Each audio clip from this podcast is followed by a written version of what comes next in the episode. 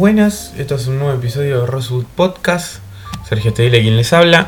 Aquí a mi lado el señor Nicolás Rego de Cebes. Buenas, buenas. Hoy toca A Quiet Place, película 2018-2017. No, 2018, era 2018. Eh, un lugar en silencio para la gente de Hispanoamérica. Un lugar tranquilo, creo que era en España, una cosa así. Sí, es que en realidad yo cuando vi la en inglés, yo dije es un lugar tranquilo la traducción, o sea, tampoco está tan mal. Sí.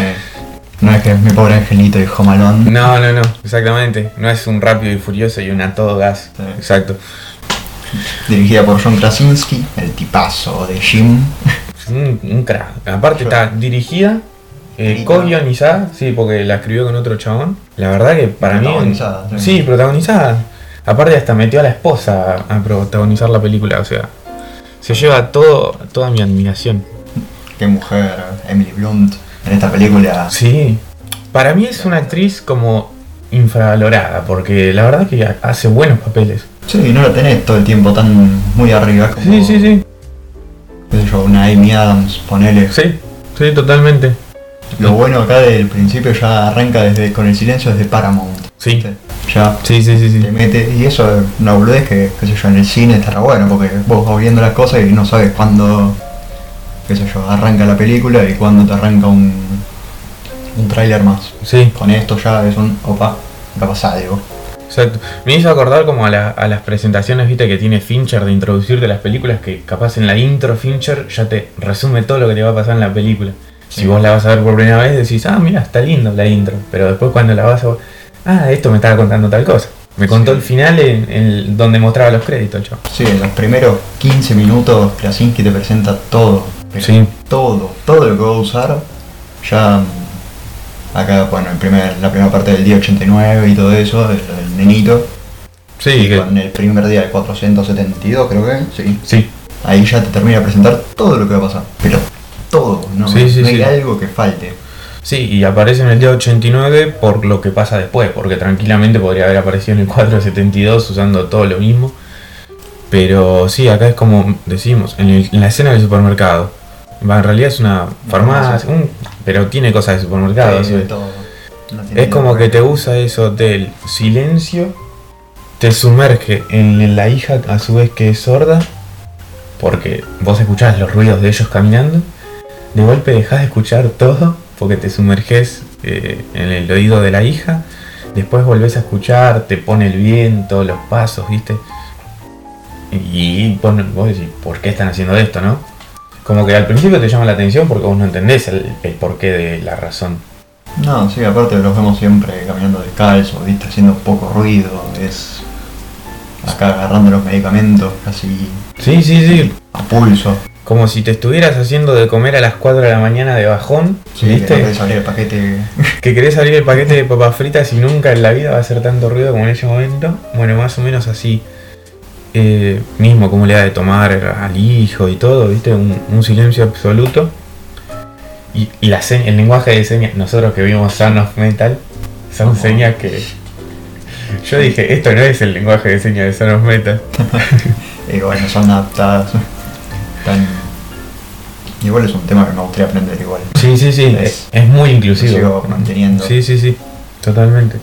Eh, lo que me pasa acá con la primera escena es que no llego a empatizar mucho con el nene.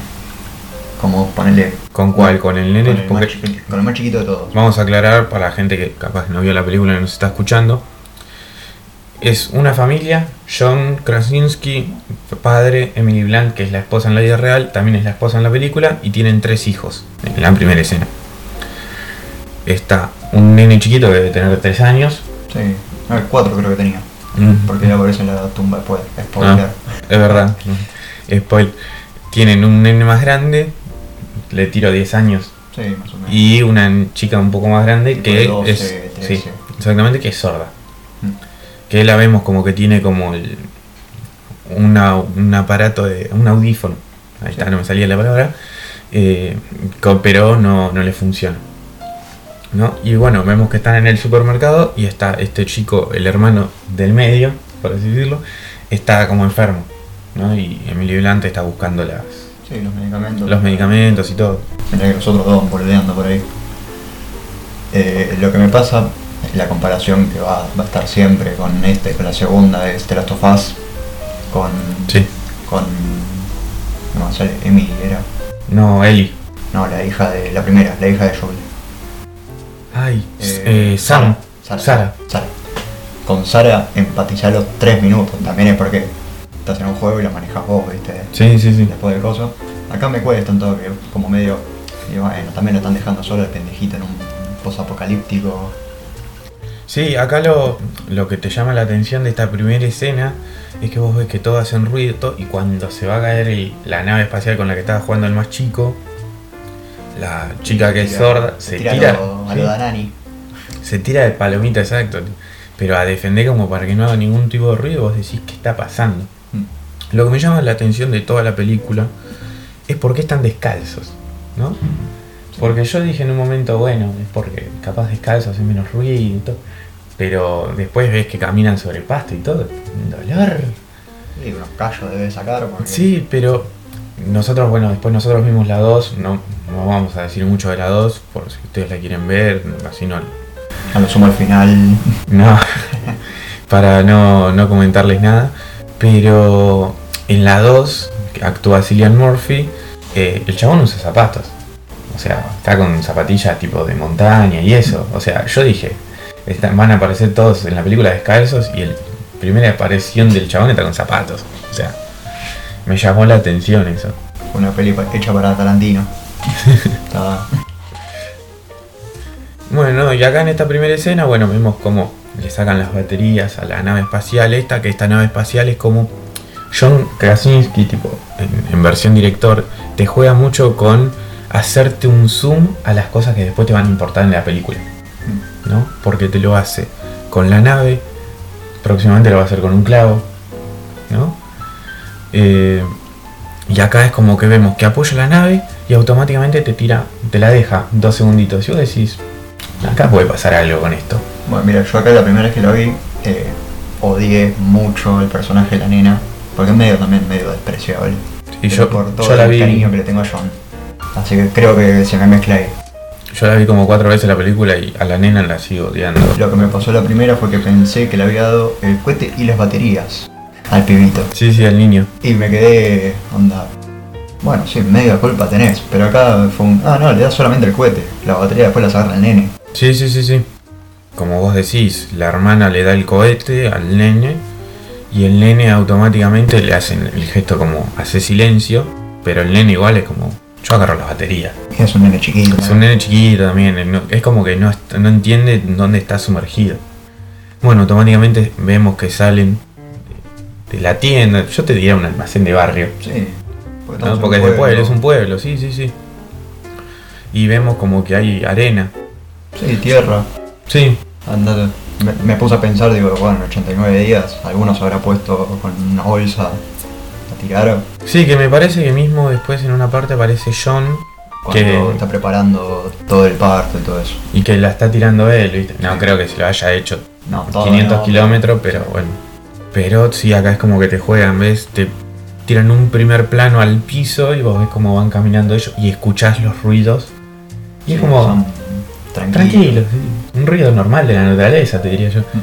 Y después de golpe te sumerge capaz en la, la audición que tiene la chica que no escucha absolutamente nada y vos extrañas volver a escucharlo. Me pasó tipo en Son of Metal eso también. ¿no? Que era lo que le pasaba al personaje de Riz Ahmed. Día 89, ahora pasa porque se marca este día como el inicio de la película. El niño, como ya te lo avisa John, te lo va avisando con las tomas que te hace, eh, prende el cohete. Yo no sé si a los 4 años podría haber puesto bien las baterías, eh, también. Sí, sabes que yo la, es verdad. Medio- Sí, ahora que me lo decís, me, me quedo pensando. Porque, viste que las baterías entran al revés y listo, no, no te fungan. Sí, sí, y a los sí. 4 años, Pero viste que ahora todos dicen que más nacés ahora cerca de esta época, más clara la tenés con la tecnología.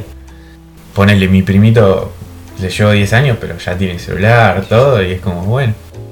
Yo a la edad de él estaba como estábamos con los celulares de tapita. sí, a mí me pasó la última vez que vi a mi primo de parte de mi tío.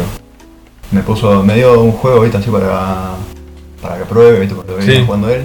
No sabía qué hacer yo. Entonces estaba, estaba medio en pelota, ¿viste? Me sentía un viejo de 60 años jugando con un, Sí, sí, sí, con un totalmente. coso. Y se pudrió y me lo sacó. Y yo, pero enseguida. Bueno, volviendo a la película. Sí, El tema este del puente, yo lo tomé como si fuera algo relacionado al cambio, más o menos. sí, como una especie, como una etapa de transición. Sí, las veces que va a aparecer el puente son cuando va a haber un cambio en la familia Sí, fuerte. Ahí con el chico. Lo bueno también de la escena fue que estamos desde la perspectiva de la nena. Entonces nosotros lo escuchamos, después vemos al pendejito atrás, con las luces, todo. Y ahí se prende el sonido. sí. Y la desesperación de John para que sale corriendo, en sí. medio y salir corriendo con todo. Y ahí aparece el, el bicho, no sé, el alien, no sé qué es. Eh, los El ángeles de la muerte lo llaman. Ángel de la muerte, ah. Más adelante pone en los recortes que va, va a aparecer mucho. eh, te va a contar medio la historia de cómo llegaron, de cómo Mm. son, por escenas. De Sí, sí, sí. que si, qué sé yo, estás viendo la película con el celular, no las vas a ver. Por eso no hay que ver películas de celular. Pero sí, y ahí es como que te tira ya la presentación de la película. el Quiet Place. Y vos decís, ah, bueno, ahora es como que entiendo un poquito más. Y automáticamente pasamos a un año y seis meses, te diría. Sí, no sé, creo que más o menos. Donde estamos en una granja, está la chica tirada, no estás escuchando nada. Estás sumergido con el- la audición de la niña. Emily Blunt que está con ropa así. Y John que está tratando de eh, probar audífonos eh, para que la nena pueda escuchar. Y- tiene como una especie de baticueva Sí, sí, en el sí. sótano de la casa, todo lleno de cámaras, la investigación de las criaturas y todo eso. Exactamente, sí, sí, sí. Y ahí es donde te van tirando esos recortes que vos decís. eh, permanece en silencio, permanece vivo. Y ahí te empiezan ya a jugar con todas esas cosas de el mínimo ruido que hace en la película. Vos decís, ay, no, Sí, chabón, nervios. vos querés que yo me mate. Eh, Aparte también están poniendo cosas que no sé si la segunda ya estaba confirmada de entrada o se vieron la primera para hacer la segunda de nuevo. no, no, no. ya estaba no. de entrada. No, no, no. Se, vieron cómo salió la primera. A John Krasinski le tiran, che, ¿te interesa hacer una segunda después de que se había estrenado? Ah, claro. y dijo. Y dijo, la verdad que a mí no, pero bueno, empecé a hacer como un pequeño guioncito y cuando lo empecé a escribir me recontra copé y dije, y sale la segunda. Claro, porque tiene muchas cosas, ponerle permanecer bajo tierra, después los charlas que va a tener eh, Emily Blunt con. con el- Murphy. Ah, no, No, con él con en el- la, en la una. Sí, sí, en la 1, perdón. Que le dice que en algún momento lo va a tener que proteger y todo eso. Sí, Son todas cosas que van a pasar después en la segunda. sí, sí, sí. Bueno, y ahí vemos a, a John Krasinski tratando de buscar señales de SOS con una frecuencia de radio. Con el código Morse, exacto. Y ya te tira como dos adelantos de estas dos cosas van a importar al final de la película. Porque te va de eso y automáticamente aparece el nene en el auto. Que escena final también, suponemos que ya la han visto la película, por eso nos están escuchando. Escena final, aparece el nene también en el auto. Sí, lo mismo el retrovisor y todo, ya. Te, te juega, sí, sí, sí. Pero por eso, son estos 10 minutos te presenta todo, ya Sí, sí, sí. dónde viven, cómo sobreviven, cosas que van a pasar. Más adelante, el clavo, que todo se solucionaría poniendo un martillo y pegándole. Sí, pero hace ruido. Eso. Hace Ah, ruido. hace ruido. Hace ruido, ese es el tema. Yo también dije, agarré un martillito, un repasador, Era un un- día de lluvia. una toalla, algo así, y le empezás a martillar. ¿Viste? Como. Es la típica. Eh, Aparte tanta mala leche que justo tienen, en las escaleras tienen como los pies marcados para Sí. ir a bajar Para bajar. sin ningún tipo de ruido a la madera ni nada. Entonces, justo la- ahí lo levanta. Sí, sí, sí. Bueno, vemos que el, el chico ahora va a ser el hermano más menor, ¿no? Sí. De- por ahora. Eh, se mete como en un subsuelo dentro de la casa donde están como acomodando todo. Porque nos muestran que Emily Blunt está embarazada. Creo que el personaje de Emily Blunt en la película se llama Emily también. Aparece en los créditos. Si no te lo, dic- te lo diría en los créditos. Acá no, no te en no sabes. momento se no, no, dicen no. los nombres. No, no, no, no. Pero después te ponen los nombres de los personajes como. Tranquilamente me podrías haber puesto John Krasinski como John Krasinski y nadie se iba a enterar. John como John. Sí. Qué, qué lindo cuando pasa eso. Ayer me estaba viendo Her y al personaje de Amy Adams se llama Amy y es como listo, ya.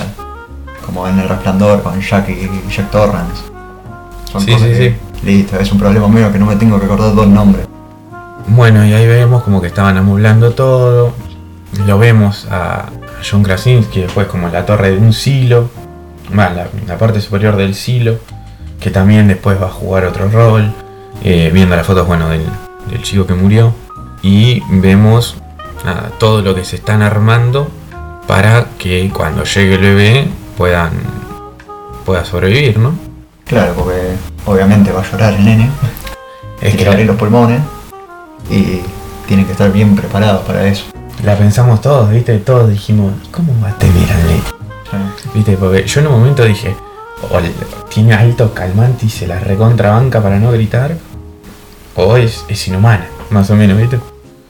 Bueno, ahí también vemos en donde Emily se arma toda la cajita y todo, vemos se ajusta el tanque de oxígeno que lo habían buscado previamente en la farmacia, John con el encendedor, te van tirando como anticipaciones. Me encanta la barba de John Krasinski, como dato aparte. Sí, está. Que me acuerdo, a mí me quedó patente esto de The Office. Los dos protagonistas cuando se va Michael es Dwight y Jim, ¿no? Sí, los que se bancan la serie. Que se bancan la serie a muerte.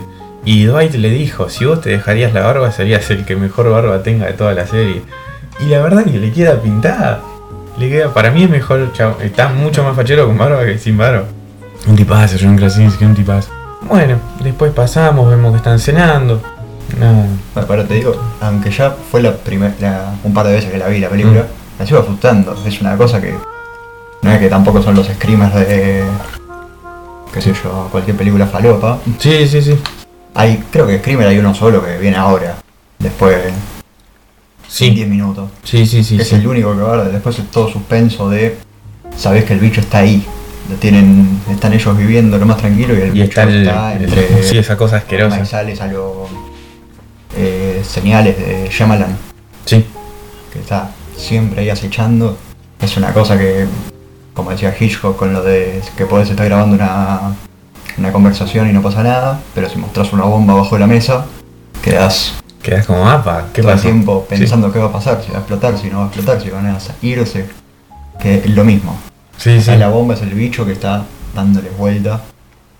Y vos no sabés, si, no sabés si estar tranquilo, si ya pasó todo o cómo está, ¿no? Eh, acá me encanta también porque, bueno, están rezando, todo tranquilito, de. Lo que me llama la atención, las velas, está bien, se puede haber roto la, la corriente eléctrica, ¿no? Tipo, pero si tuvieran luz podrían prender las luces, a menos de que la tecla haga mucho ruido. Sí, si no, viste cuando hace algún tipo de interferencia. Sí, Debe haber eso. sí, no, porque ahora que lo es verdad, están las teles prendidas. Entonces, electricidad hay. Y hay que ver si prefieren mantener toda la energía en las teles y en la radio. Sí, es que hay que ver de dónde, de dónde viene la energía, Porque tipo, si no es- genera tanto como para Sí, sí, sí, totalmente. todo. Bueno, vemos a los chicos jugando al Monopoly. Se dan de la emoción, me tiras una lámpara. Que yo, yo a las a la chica ya, desde el, desde el minuto 5, como que no me la soporté mucho. Sí, no. Pero, opinión mía, ¿eh? Yo me acuerdo cuando la comenté con vos y con, con otro amigo nuestro. Ustedes me dijeron, no, pero la nena es genial. Y yo quería que la mate. No, el tema es en, en la segunda tiene un mejor arco. Ya sí, sí, sí. en, la- en este es medio odiable, medio despreciable. Por también, igual no es culpa solamente de ella, porque No, no, no. John, dale también, tuviste un año, boludo, decirle que le querés. Es Sí, tu sí, hija sí. también, ¿no? Es como que la chica se sentía culpable por el hecho de haberle dado al hermano el cohete. Sí, una cosa que se van a sentir todos en algún punto culpables, Sí. porque después Emily lo va a decir también con John, que eh, ella tenía los brazos sueltos, lo podría haber Podría estar, alzado, y cosas así. Sí, que ese diálogo. Es más, nos, lo subimos en nuestro Instagram, porque subimos el tráiler de la película cuando promocionamos este episodio. Que eh, Emily Blunt le dice: ¿Quiénes somos si no nos podemos proteger? ¿No? Y sí, Entre los pocos diálogos que hay dentro de la película, ¿no? Y acá es donde llega la escena después de que están jugando al Monopoly y todo, que vos decís que es, son esas escenas que te corta rápido el ruido de golpe y te pegas terrible sí, miedo. porque estás esperando, vos sabés que en algún momento llega, ya después de la primera presentación, el, el cuetito tardó Sí, nada. tardó 5 No. segundos y Y aparte, un bicho enorme saltó con una precisión de la puta madre. Pero aparte que lo cortó limpio en dos, tipo, un cortecito a lo Game of Thrones te diría que están. Que ya me la vi y están corta- cortaban cuellos, viste, como si fueran fetas de fiambre, bueno, más o menos lo mismo. Y cuando ves que son mapaches, decís, ah, es un mapache tranquilo, no pasa nada. Y le das 10 segundos al mapache y de golpe mierda el mapache. el mapache termina descuartizado, como si nunca hubiera existido, pobre mapache. Y vos decís, pobrecito el mapache. ¿Viste? Lo que me da mucha gracia es la actuación del chico este, el- ahora el hijo más chico. Mm, Está mucho tiempo preocupado, ¿no? pobrecito, me da Sí, sí, sí. Bueno, la película preocupado. También por, obviamente, el trauma de el sonido, ¿no? del hermano No, también y todo, sí, sí, sí. Aparte, qué sé yo, yo me veo en un apocalipsis con 10 años y te la regalo. ¿No? Eh, yo me mato ahora con, con 20 y pico, imagínate con 10. me- No, no, no. Y eso que vos haces taekwondo, vos tirás un par de patadas, yo qué hago. Re- la pata de bicho, ¿sabes? Sí, aparte, bueno, que también te lo dicen en los recortes, como que están con ar- con armadura, ¿viste? Como que no tienen puntos débiles, Sí. eh, son indestructibles un poco más. Bueno, cuestión, ahí te presenta con esa la escena del mapache, es la bomba bajo la mesa, Sí, ya te lo dice, che, están por acá. tan cerca, tan al acecho. No hagan ruido porque Sí, sí. en cualquier momento se te da vuelta la tortilla, ¿viste? Veniste confiado y se te da vuelta la tortilla, ¿no? Bueno, acá esta para mí es la mejor escena, pero no la mejor escena, la escena que más me gustó en toda la película es esta. La que viene después del mapache, que baja Emily Blunt, se encuentra con John, tiran un par de lenguajes en serio, y Emily Blunt le comparte el auricular y vos de no escuchar nada, automáticamente empezás a escuchar la música, que me encanta, pero me encanta mal. Sí, porque música mucho no hay en toda la película, entonces cuando escuchas algo así diegético, No, no, no, pero te sumerge hermosamente y es como que te adentras en la escena, pero de una forma maravillosa a mi gusto. sí, ya son ellos dos. Sí, sí, sí, y es como que sentís que te aislaste del mundo y estás tranquilo escuchando música y todo lo demás no importa, ¿no? Aparte con el tema este de la cámara que está justo atrás de la escalera, viste, va como por los puntos negros, se ve el cuadro más chico, es más, como más íntimo todo. Sí, sí, es mismo, vos lo ves como entre las dos barandas de, de la escalera y todo, sí, sí, totalmente. Este plano me hace acordar, cuando ellos están bailando así, con la baranda de la escalera, me hace acordar de Lighthouse, que la vi el otro día, que es un cuadro más chiquitito. O sea que está en cuatro tercios. Sí, y es una cosita así, chaval, y vos decís, pero agrandame la imagen que no veo nada. Nada, ahí con cuatro tercios te lo agrandan para arriba. Sí, sí, sí, la agrando para arriba, sí, sí.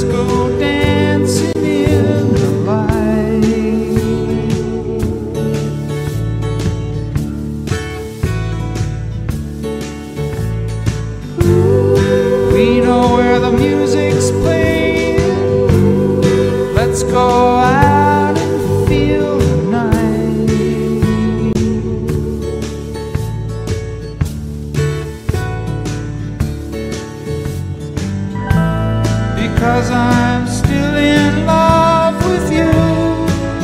I wanna see you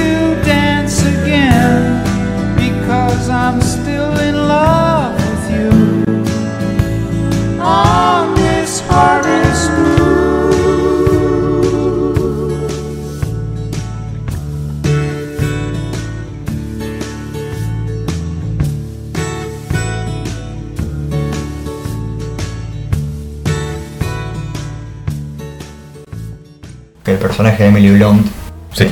algún tipo de conocimiento en medicina tiene, porque fue ella la que agarró la medicina, la- se está preparando el parto, se toma las pulsaciones, calcula eh, cuándo va a venir el pibe. Sí, las contracciones, todo, sí, sí. Entonces, Es verdad. algún tipo de conocimiento de tener, no, no recuerdo en la segunda que lo hayan dicho en algún momento, o lo hayan insinuado. No, la verdad Porque que lo no. que tiene Krasinski tampoco es que no te cuenta, che, mira, este es este, te dice esto. Como podrían ser, qué sé yo, las películas de Marvel que te dicen, no, mira, el, el hechicero supremo, el más grande de todos los Sí. tiempos. No, acá te lo muestra. Te muestra un pueblo todo desierto, te muestra un car- carteles desaparecidos, te muestra las pisadas de los bichos, las, los arañazos. Sí, sí, sí. Entonces, hay que darle la derecha ahí. También el tema de recurrir al sonido, de que no haya sonido, te ayuda, medio un toque, es como Pero aparte eso de, volver al cine mudo. de que no haya sonido es una muy buena herramienta porque vos podés usar el silencio, pero hay que saber usarlo. Porque si vos estás en una escena que es demasiado ruido y de golpe clavas silencio, capaz que va bien, como capaz que decís trató de hacer algo y lo hizo muy mal, ¿viste? Sí, te cortó toda la emoción, tal Te cortó toda la emoción de la película.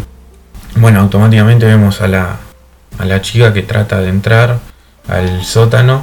Y también acá es como la, la escena de los mapaches. Te tiran un Me sacudón. hace acordar muy a Zodíaco.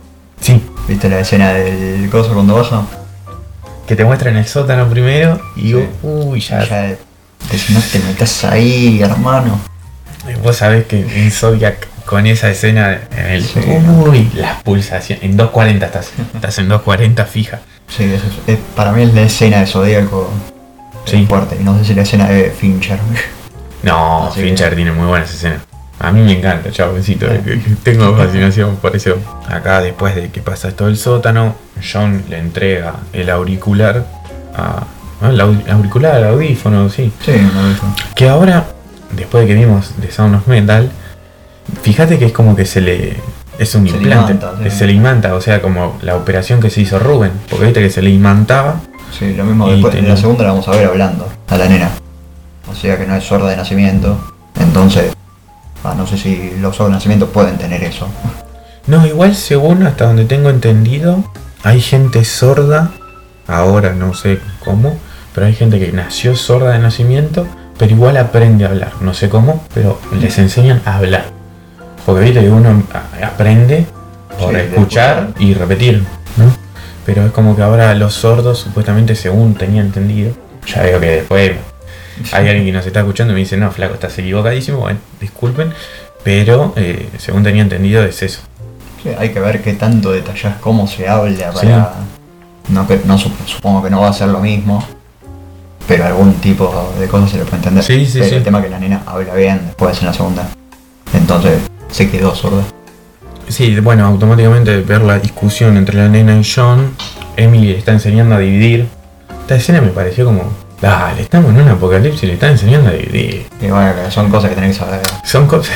Sí, no. Pero no, no a mí tenés cuando mi que hermana ir me a- dice que no puede decirme las tablas de multiplicar, me dan ganas de Sí. cachetearle, dale, ponete 10 minutos y ya está. Bueno, eso sí, pero es como que a esta altura yo te enseñaría más a cómo disparar de última que a esto. Igual no, porque ha- hacemos ruido, hacemos ruido, hacemos ruido. De última arco y flecha, que es más tranquilito. Lo mismo acá también esta escena sirve para hacer el, como el contraste entre la relación de ella con el hijo y él Sí. con la hija, que son como los que estarían más apegados. El Sí. tema que la nena medio que se siente, qué sé yo, no querida Sí, sí, sí. o menos querida que el otro pibe. ¿Por qué? Porque piensa que le echó la culpa a ella Sí. sobre la muerte del chiquito. Sí, sí, bueno, es algo que eso se va, es como que es recurrente en toda la película, ponerle por así decirlo, de que después también en las escenas finales el hermano le dice, "Tran- quedémonos acá, nos va a venir a buscar, te va a venir a buscar a vos, a mí no, sintiéndose menospreciada, Pero ¿no? es un drama adolescente. Sí, de bueno, Sentirse el centro del mundo, ¿viste? Y no los quiero decepcionar a ninguno, pero nadie es el centro del mundo. si se creen el centro del mundo, no lo son. vean, Hablen las cosas, porque todos los problemas que pueden tener las personas no son con ustedes. posterior a eso, de que Emily está, John se lleva al chico, aparece la chica diciéndole yo quiero ir, y nosotros le decimos, ¿por qué no la lleva? ¿A dónde la lleva? Está bien, uno después capaz viendo la película de vuelta dice, y era peligroso. Porque como la chica no puede escuchar nada, John tiene que estar atento a ella y atento a todo lo que pasa alrededor. cambio el chico puede escuchar, entonces sabes que de última, cuatro oídos son más que dos, ¿no? Sí, aparte es un tema que después vamos a ver, que ella está ahí en los, en los maizales y todo eso, aparece el bicho atrás y Sí, se da cuenta porque el aparato hace un tipo de interferencia. sí, sí, sí. Si no, Pero aparte ni siquiera es como que se dio vuelta y vio que estaba el bicho, y lo ¿viste? mismo va a pasar en la 2, en la escena del, del tren, que esa es muy de. Pero demasiado. Pero sí, sí. lo que me gusta es que sale, el primero que sale del plano es John y quedan los tres yendo como cada uno por su camino, ¿viste? Que eso es lo que va a pasar, spoiler, al final de la película, que van a quedar ellos Los- dos con eh, la, con la madre. Sí, sí, sí. Como anticipándose a lo que te va a pasar a, a posteriori. Otra vez con la palabra de, de Whiplash. Vemos que la nena prueba, obviamente, el aparatito no funciona. O eso pensamos nosotros. Para escuchar no funciona. Para escuchar no funciona. Pero tiene como un, un arma de doble filo, ¿no? Porque para escuchar no te funciona, pero de golpe a la nena un poco más le rompe el cerebro, ¿no? Le das un- algún- de- los bichos deben tener algún tipo de ecolocalización con, eh, ¿cómo es esto? Magnetismo, ponele más o menos. A mí me hizo acordar a Los chasqueadores de Telastofada. ¿viste? los chasqueadores del The Last of Us. Ah, no, a mí sabe que me hacía acordar a los murciélagos. Sí, bueno, los chasqueadores Porque- están, con, están con eso, que tronan la, hacen un sonito con la lengua para ir viendo dónde están. Porque viste que los murciélagos son ciegos, Sí. pero es como que emiten el sonar y con eso, con la zona de sonido van viendo, se arman la imagen de dónde está todo. Sí, eso, la Y- ecolocalización. Y sí, las ballenas también lo tienen, creo que una buscando a Dory es como el lente más grande del mundo, empieza, ¿viste? Pero sí, y ahí es como cuando te abre, cuando el bichito abre toda la cabeza y todo, que me hizo acordar la antorcha olímpica de Tokio. Viste que la, la antorcha olímpica cuando abrieron la, la ceremonia de apertura, cuando abrieron la antorcha olímpica, se abría de la misma forma que la cabeza del bicho, es genial. No, no, no vi la ceremonia de apertura, lo, vi a los de bola y a los de cosas, no. No, no, no, pero fue genial, esa escena, cuando vemos que abre, buenísimo. No, pero por eso digo que los bichos deben tener algún tipo de eh, interferencia, carajo. Sí, sí, sí, porque sí. Después va a pasar lo mismo con las tele. Y cosas que les molesta a ellos también. Sí, las sí, sí. frecuencias en algún tipo de, De, de onda. de onda, sí. Ahí está. Sí, sí, sí, totalmente. Mierda. Escena importante ahora. John en el río con el hijo. Que vemos que se habían armado alta trampita para cazar, todo. Para pescar, va. Se le cae el pescado y el nene sale un poco más corriendo asustado. Pero eh, vemos que no pasa nada. ¿Por qué? Porque el, el ruido del río era mucho más fuerte que el ruido de que se le haya caído el pescadito, el pez, porque no estaba muerto. Claro. Y después mismo es como que acá empezamos a tener las primeras conversaciones de la película hablando y que están abajo de una catarata. Sí, me encantan las escenas en toda la naturaleza y todo eso porque es muy de las of Us. John Krasinski se lo habrá pasado tres veces mínimo. Lo habrá jugado, se compró la Play 4 para jugar el Sí, 2 porque también. no es que todos los posapocalípticos son así, viste, con la naturaleza tan a flor de piel. Sí, sí, sí, sí. Sino que son algunos más apagados, se centran más en las ciudades, son... Y aparte en las ciudades no es que pasa como entre las tofadas en esta que va tomando más verde la ciudad por el tema de Bueno. la naturaleza y todo eso. El apocalíptico post ciudad, en ciudad, soy leyenda. Eh, soy leyenda, claro, en soy leyenda no. Todo gris. que está bien hecha, todo- para mí, a mí me gusta, Sí, soy leyenda, a mí me gusta. Pero yo la veo así, tipo acá tenés que te agarra, no sé, en medio del campo y te agarra en la ciudad que está con el perro nada más. Pero sí, sí, ahí tenés la, como las dos versiones ¿no?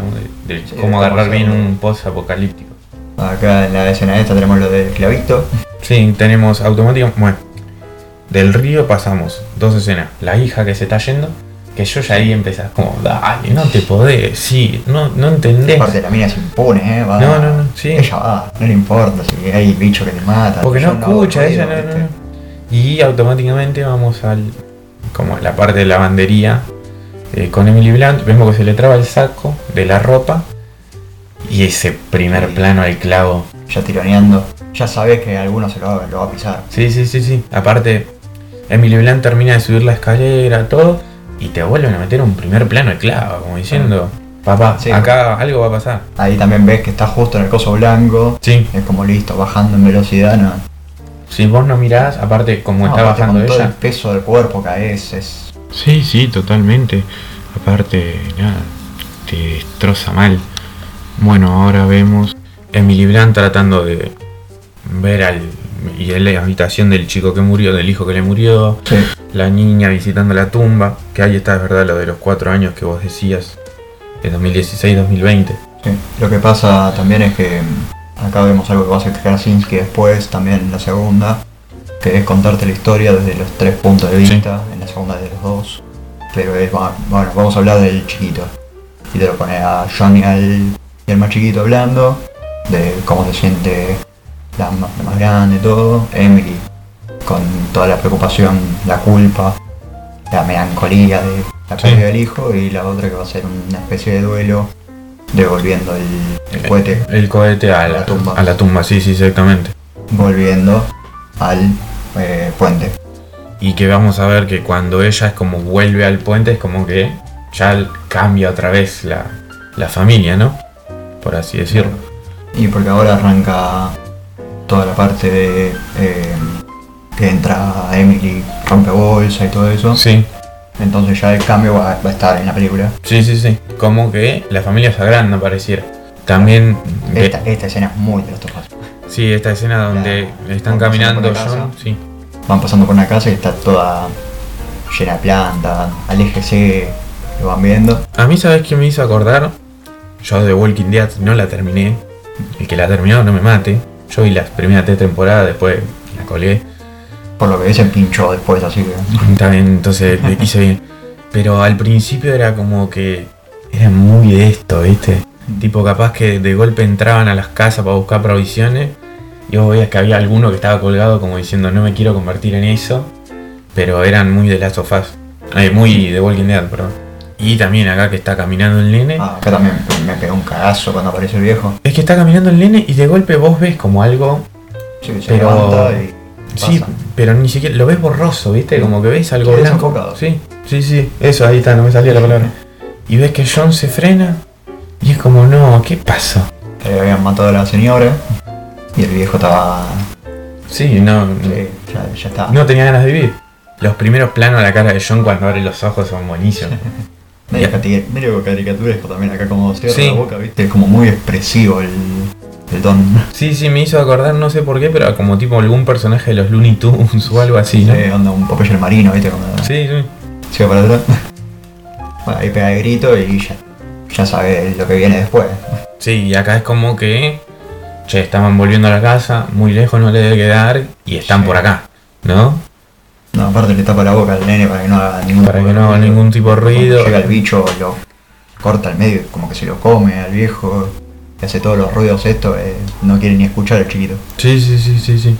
Mientras tanto estamos con Emily que rompe que rompe bolsa, que tiene que ir sí o sí a algún lugar como más seguro. Sí, también le tiene que avisar a John de alguna forma. Tiene que avisarle a John de alguna forma, sí. Que es verdad que las luces te las muestran, pero obviamente nosotros no lo mencionamos. Pero cuando están en la parte como del jardín que te tiran un plano general. Vos ves que está todo iluminado de las luces y vos decís, ¿por qué están con luces y adentro están con vela? Y las luces porque juegan otro rol, ¿no? Sí, acá cuando pisa el clavo es un. ¡Ay, la puta madre! Sí, sí, acá es como que empezamos todos a, no sé, insultar, decir de todo. Sí, porque se tiene que sacar, es. el- lo- sí, y aparte es, ves que se le cae una foto, el ruido. Y aparte, la escena que ves que sale el clavo, no, la Sí, impresión, ahí sí me da impresiones. que cae la gotita de sangre. Sí, todo. sí, sí. Pero aparte es como la antitetánica, man. La antitetánica. Creo que la tenía puesta. y bueno, sí, ya, ya tiene una edad, no es que Sí, no sí, se van en eso. Entonces, bueno, ahí prenden las luces, las cambian todas a rojas. Onda, cuando llegue John. Sí, que ya sabe que, que es lo que espera, ¿no? Sí. Y el tema este de que, que pasa el bicho caminando, viste, así, me, me hizo acordar mucho a Alien. Ah, no la- esas no las vi. Te las debo esas. Bueno, Alien va, no lo ves siempre al bicho, sino que lo ves, ese John. Creo que había visto uno que había dicho que aparecía seis veces en la película. Más o menos. Dos horas, seis veces parece. Lo único que vas viendo son escuchándolo y viendo cada tanto que pasa. Pasa algo o está colgado. Tal vez pasan, pasan caminando y está el bicho ahí todo metido. Que son cosas que a mí me gustan, ¿viste? Porque está- no te lo presenta tan a fondo al bicho. Después me dio gracia esto, lo del temporizador. Bueno, con el tema este de lo de Netflix, Eh, hicieron una adaptación, creo que fue 2019, con Stanley Tucci y eh, Kiernan Shipka, que se llama Silencio, una cosa así. ¿Que- ¿De qué trata? Son una familia que tiene una nena sorda, pasa un apocalipsis y hay bichos que te matan si haces ruido. Pero lo mismo. Es exactamente lo mismo. Pasa que los bichos son murciélaguitos chiquitos, cabezones, que te atacan todos en, en enjambre más o menos. Pero que son tipo los gremlins, viste que eran Sí, chiquititos. El final termina con que Kiernan Shipka los caza a flechazos. pero los va matando de a uno y son te muestran que son millones. Sí. Es descarado. Y lo que tiene este, que por lo menos ya empieza en el día 89 y después en el día 400. Empieza en el día 2, ya había gente que se había cortado la lengua, habían hecho sectas. No. Sí, no, no, fue una cosa terrible. Y yo lo estaba viendo con cielo. Mi hermana le digo, ¿sabes que sería una muy buena, una muy buena idea, una muy buena arma? Un celular, lo pones en la alarma y se lo tiras hacia el otro. Sí. Listo. Así termina la película. Los de la secta esta le meten una nena dentro de la casa con todos celulares, se prende la alarma y le empiezan a caer bichos. Yo le digo, no. No me gusta cuando pasan esas cosas. Acá por lo menos te lo pone con un temporizador de cocina que es un bueno. Sí, sí. Es es un mejor recurso que un Pero acá era como. Acá me sorprendió con la facilidad que baja el monstruo por la escalera. Es como hasta en eso son superiores, ¿viste? Tiene mucha precisión. Sí, porque aparte vos lo ves y es enorme. Pero Emily Blunt, estrategia, la, la viveza de Emily, eh, que pone el temporizador para decir, bueno, escucha eso, se la empieza a pegar con algo y yo Sí, y tenés puedo ahí escapar, Nada. puedo escapar fácil, ¿no? Le tiras la botellita para el otro costado y el chasqueador se va. el, es verdad, el ladrillito que revoleas o algo así. Aparte acá lo- los ovarios que tiene el personaje de Emily Blunt. No, no, es que está- terrible. la mina rompió bolsa, se le clavó un gozo y no. Y Se la está bancando como una campeona. ¿Ves acá esto? Cuando abre el monstruo, que abre todo, pero cuando te tiran un plano desde afuera de la, de la cabeza del, del monstruito este, es igual a cómo se abrió la antorcha olímpica que después la cerraron y quedó cerradita con la llama.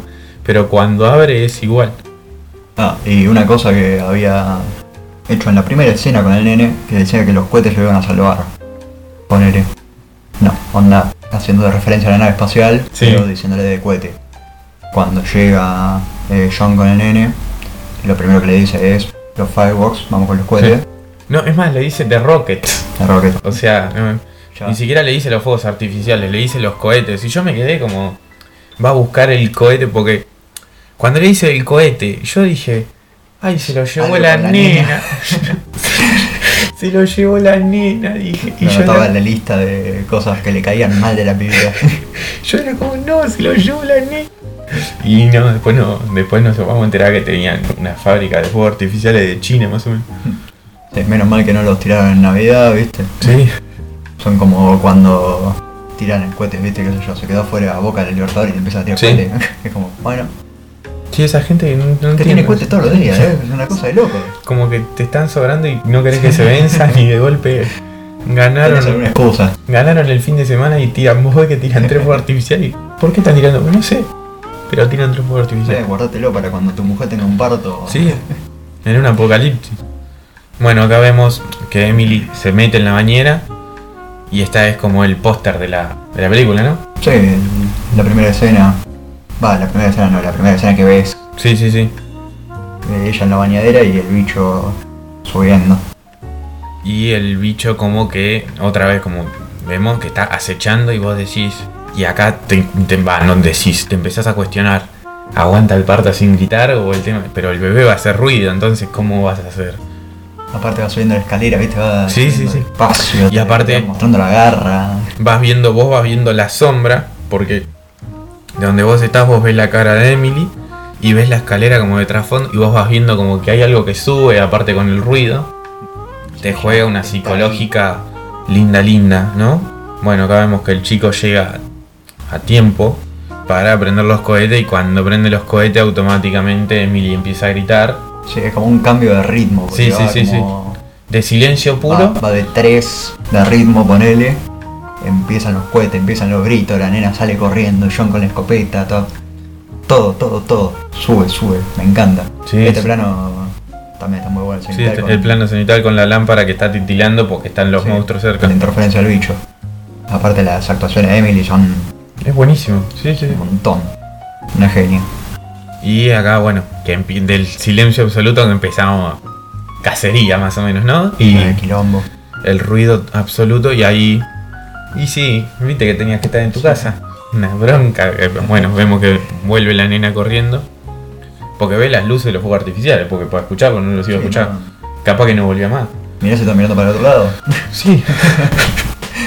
Exacto. John entra a la casa, ve Las manchas de la sangre. pisada sí, de Emily y el, el raspón en la pared. Como ya Sí, onda. previendo lo peor, ¿no? Él se espera, espera lo peor.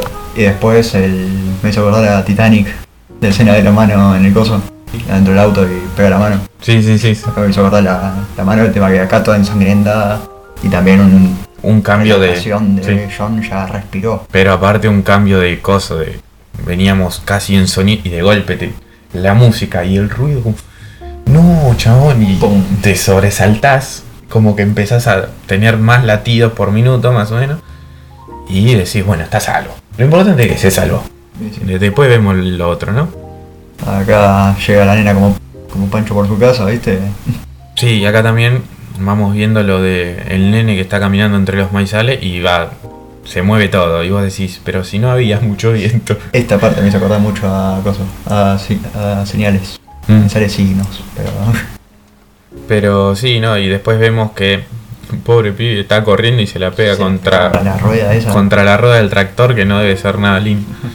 Bueno, mientras tanto John se lleva abrazos a Emily con a su vez al bebé arriba y los pone en ese sótano que estaban construyendo previamente, como que vos decís, Sí, lo estaban haciendo por esto. El bebé empieza a llorar y te empiezan a aumentar los... Cambia el paso John y ya Después vuelve a usar ese encendedor que también habíamos visto previamente.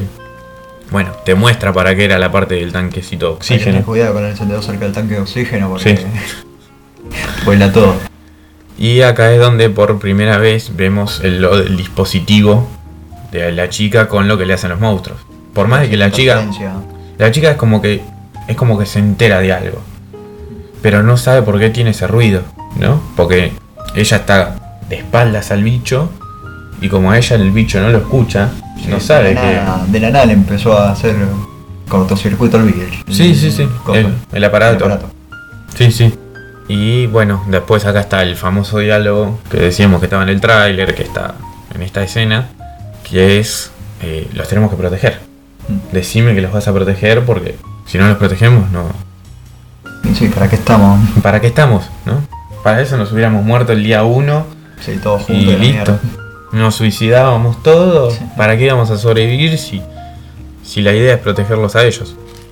Y acá cuando se exterioriza ya el problema de todo lo que siente cada uno con Sí. la muerte del chiquito. Por lo menos entre ellos dos. Sí, Bah, entre ella. Porque John, ¿qué le va a decir? sí, sí, sí, sí. No, no fue culpa tuya, no fue culpa de nadie, porque obviamente no fue culpa de nadie. No, fue culpa del nene que agarró la batería. Sí, Pero sí, pero tampoco, viste, porque es chiquito, ya está, es, son cosas que pasan. Son pasó. eso, sí. No te puedes seguir metiendo mierda por algo que ya está. Acá esto de cuando John sale, ¿no? Me llamó la atención porque vos estás en, como en un silencio total, ¿no?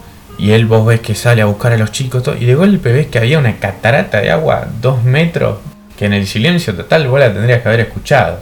Pero bueno, en la, en la tensión que está pasando el personaje, que no sabe dónde están los hijos, si es que están vivos y todo, se puede entender. Tema también que el bicho entró y rompió todo, porque la Sí, casa sí, no sí, era sí. sino tiene un agujero de la gran puta. de un No, no, partió el, partió el caño a la mitad. Sí, por eso, rompió todo. Y sí, ves como que vos ves que está el agua cayendo, pero a paso gigantesco. Y te llama un poquito la atención. Eh, tal vez habrá subestimado, no creería que se haya, se le metería abajo como pasó. Sí, puede ser también. Puede ser que no le dé tanta la importancia que No le dé importancia con respecto en a ver, comparación a ir a buscar a los dos pendejos con a ver si los hijos estaban vivos, sí. Bueno, vemos que automáticamente va a ver las cámaras, pero como en las cámaras no ve nada, vamos a ver dónde están, ¿no? Mientras tanto, Emily se despierta porque se está inundando todo porque escucha el ruido del agua. Ve que el bebé salió a flote, menos mal que el bebé salió a flote. y con el bicho ahí también. Y con el bicho que, que baja, sí. Y ahí la mina se levanta a buscar el pendejo de eso, es increíble. Sí, sí, aparte con. Acá, en esta escena fue cuando entró confusión con la segunda. Porque en la segunda hay un bicho que se muere ahogado. Sí. ¿Viste? Bueno, pero acá si acá- Emily hace pie. Sí, es normal, pero también se mete muy abajo el bicho.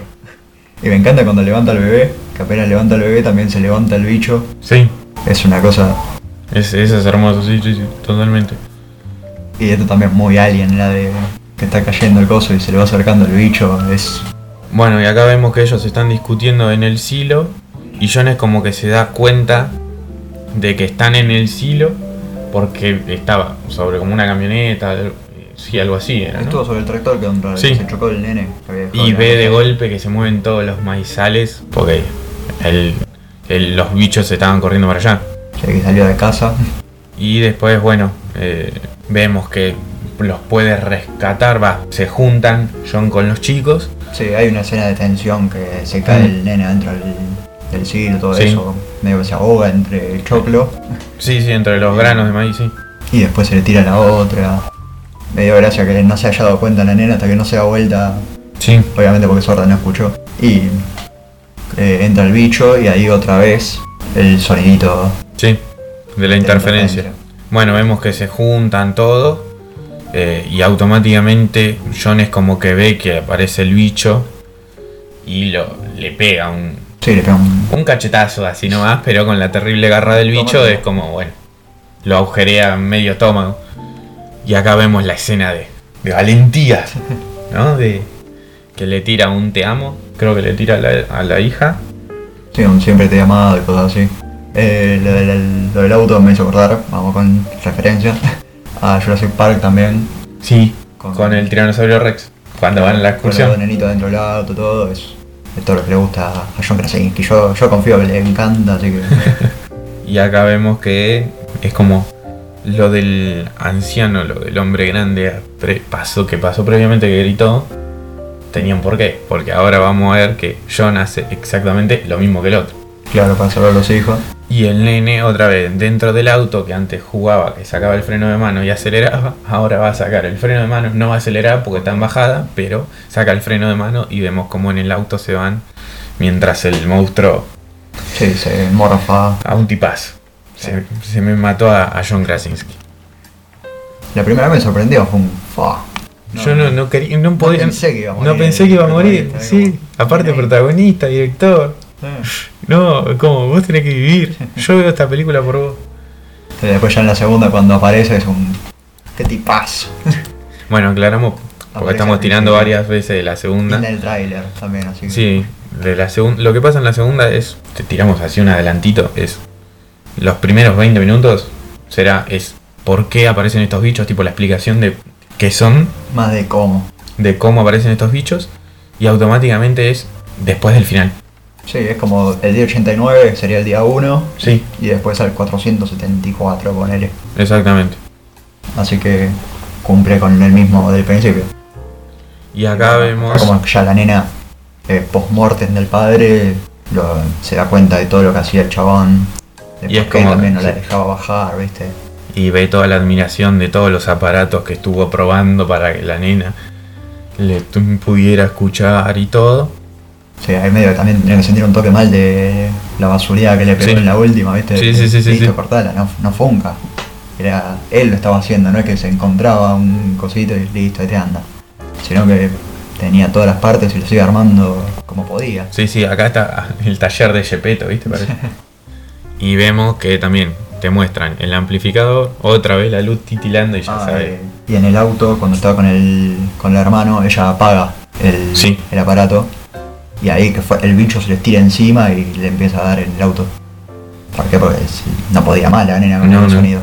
Y acá automáticamente, bueno, vemos que baja el bicho y ella te empiezan a jugar con, entre los planos entre Emily y la nena, obviamente el bicho, y los recortes. Va, no los recortes, pero sino lo que había escrito John en el pizarrón, tipo, tienen armadura. ¿Cuál es su debilidad? Hay tres en la zona. ¿Qué les puedo hacer? Y todas esas cosas.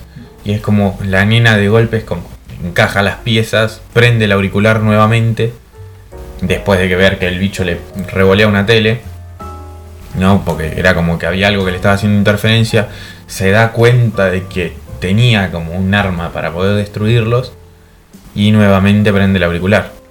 Sí, amplificándolo también con el, Con el- micrófono de la radio. Sí, Y el bicho es- se empieza a desarmar. sí, sí, sí, sí. Totalmente. Y bueno, vemos que Emily baja escopetazos a uno. Y ven por las cámaras que vienen dos más, que eran los tres que había en la zona. Y el final es buenísimo. Tipo, la, la escena, la, la última toma, me encanta porque es como. Pone, prepara el micrófono, prepara el auricular y escuchas que carga la escopeta con el sonido que carga y el primer plano de Emily Blunt y termina. Sí, Listo, ahí termina. Termina de 10. Yo con, con la primera vez dije, listo, te- me hubiera gustado que termine cuando le pega el tiro, viste, onda. Como que no sabes qué pasó. Sí, Y después, qué sé yo. Si vos le pones una post crédito le saca, le saca emoción después de lo que pasa. Pero ponele que termina con el ¡PAM! Pantalla en negro. A mí, yo hubiera quedado contento. fue como- Sí. Pero con esto también quedé. pero con esto, a mí me encanta porque te diría como que me, capaz me estoy yendo mucho, pero la definición de cine, la- el final ese que le mete, es buenísimo. Porque es genial, tipo, el escopetazo que tira Emily Blunt ahí. Me, me fascinó. Porque es como, ves que carga full y automáticamente te la cortan. Y vos decís, en la escena de más tensión, de más clímax, como el otro día nos pasó hablando en Whiplash, ¿no? Hmm. que estamos en el final y vos decís, pero pará, estoy en un momento de excitación terrible y de golpe me terminas la película. Estamos en un momento de locura total. Sí, más o menos algo así, exactamente. Bueno, No, eh, pero a mí esta, la parte de esta me gustó. Eh, la primera vez no pensé que eran solamente dos bichos. Yo, oh, listo, dos, cuatro, vamos, andá a saber cómo se zafan ahora. Sí. Después acá entendí que nada. Son los mismos dos que van pasando por distintas cámaras. sí, sí, sí. Digo, este, Sí, no, este pues- yo no sabía contar. ¿viste? Ve- ve- venían 20 bichos de Sí, distintas eran- puntas. Andá a saber cómo carajo salían de ahí. Bueno, hasta acá llegó mm, el capítulo de Quiet Place. Sí, no creo que haya nada más para decir. ¿no? Yo por mi parte no, no tengo nada más para decir. Fíjate a vos en tus La- apuntes. La, secuencia del bicho, Alien. Bueno, espero que Krasinski siga laburando así como está haciendo, porque con estas dos ya las rompió toda. Hay que ver, qué sé Ah. yo, con cómo sigue primero sin John, porque creo que no iba a dirigir las que seguían, que querían hacerla como una 3, creo. Ah, eso no, hasta ahí no llegué yo. Me da mucho miedo que le haga Michael Bay, porque está como productor, ¿viste? Y Sí, ya veo que mete aviones de casa, explosiones, aparece de la nada Optimus Prime ahí, o peleas entre bichos, y yo ya no entiendo nada. Pero si John ya, ya tiene. ya me tiene ganado John. sí, sí, Así sí, totalmente. Con todo lo que haga voy a estar ahí viéndolo. Ojalá le vaya bien. A mí me gustaría verlo no tanto así como capaz en una película de más de terror, suspenso, si podemos, pero en una película tipo Zodiac, yo veo, yo creo que lo podría lograr bien. Un policial, Un policial, pero un thriller policial. un trío policial, un Seven, tipo Mm. algo como que vaya para el lado así de Fincher. Yo creo que, que puede ir bien, ¿no? Porque después de todo, Fincher empezó con Alien 3. Sí, también con un tema de, qué sé yo, medio comedia. Sí. Tiene, Tiene The Office de, de respaldo, o sea. tiene espalda. para sí, eso, sí, tiene así espalda que- para eso, tranquilamente. Totalmente. Aparte, ya llamás a Steve Carrell y ya tenés Sí. media película en el bolsillo. Exactamente. Bueno, hasta acá entonces dejamos este episodio. Esperemos que les haya gustado. Nos pueden seguir en nuestro Instagram, eh, arroba Rosewood Podcast. Nos pueden seguir, bueno, en nuestras cuentas. Eh, más que nada, les recomiendo que nos sigan en nuestras cuentas de Letterboxd, que vamos actualizando las películas que vemos y las vamos calificando. Sí, me pueden putear tranquilamente por ponerle, qué sé yo, un 1 a la película favorita de ustedes. Exactamente. Yo regalo muchos 5, soy, me di cuenta hoy. Yo es como que el Yo 5. lo tengo muy fácil el 5. No, yo el 5 es como que te puedo poner 5 al padrino o algo así, pero me cuesta poner un 5. Eh, la Yo le verdad pongo que 5 a lo que me gustó y digo, apenas termino la película la tengo ganas de volver a verla. Ya está, ya con eso ya soy feliz. Después tenés, qué sé yo, Batman contra Superman que le puse un media estrella porque no puedo. No puedo con que el final de la película sea que la mamá se llama Marta y aparece Doomsday. Bueno, eh, Pero bueno. bueno, entonces acá dejamos este episodio. Eh, como siempre, dejamos la música del episodio que continúa y esperemos que lo hayan disfrutado. Listo. Buenos días, buenas tardes, buenas noches. Nos vemos.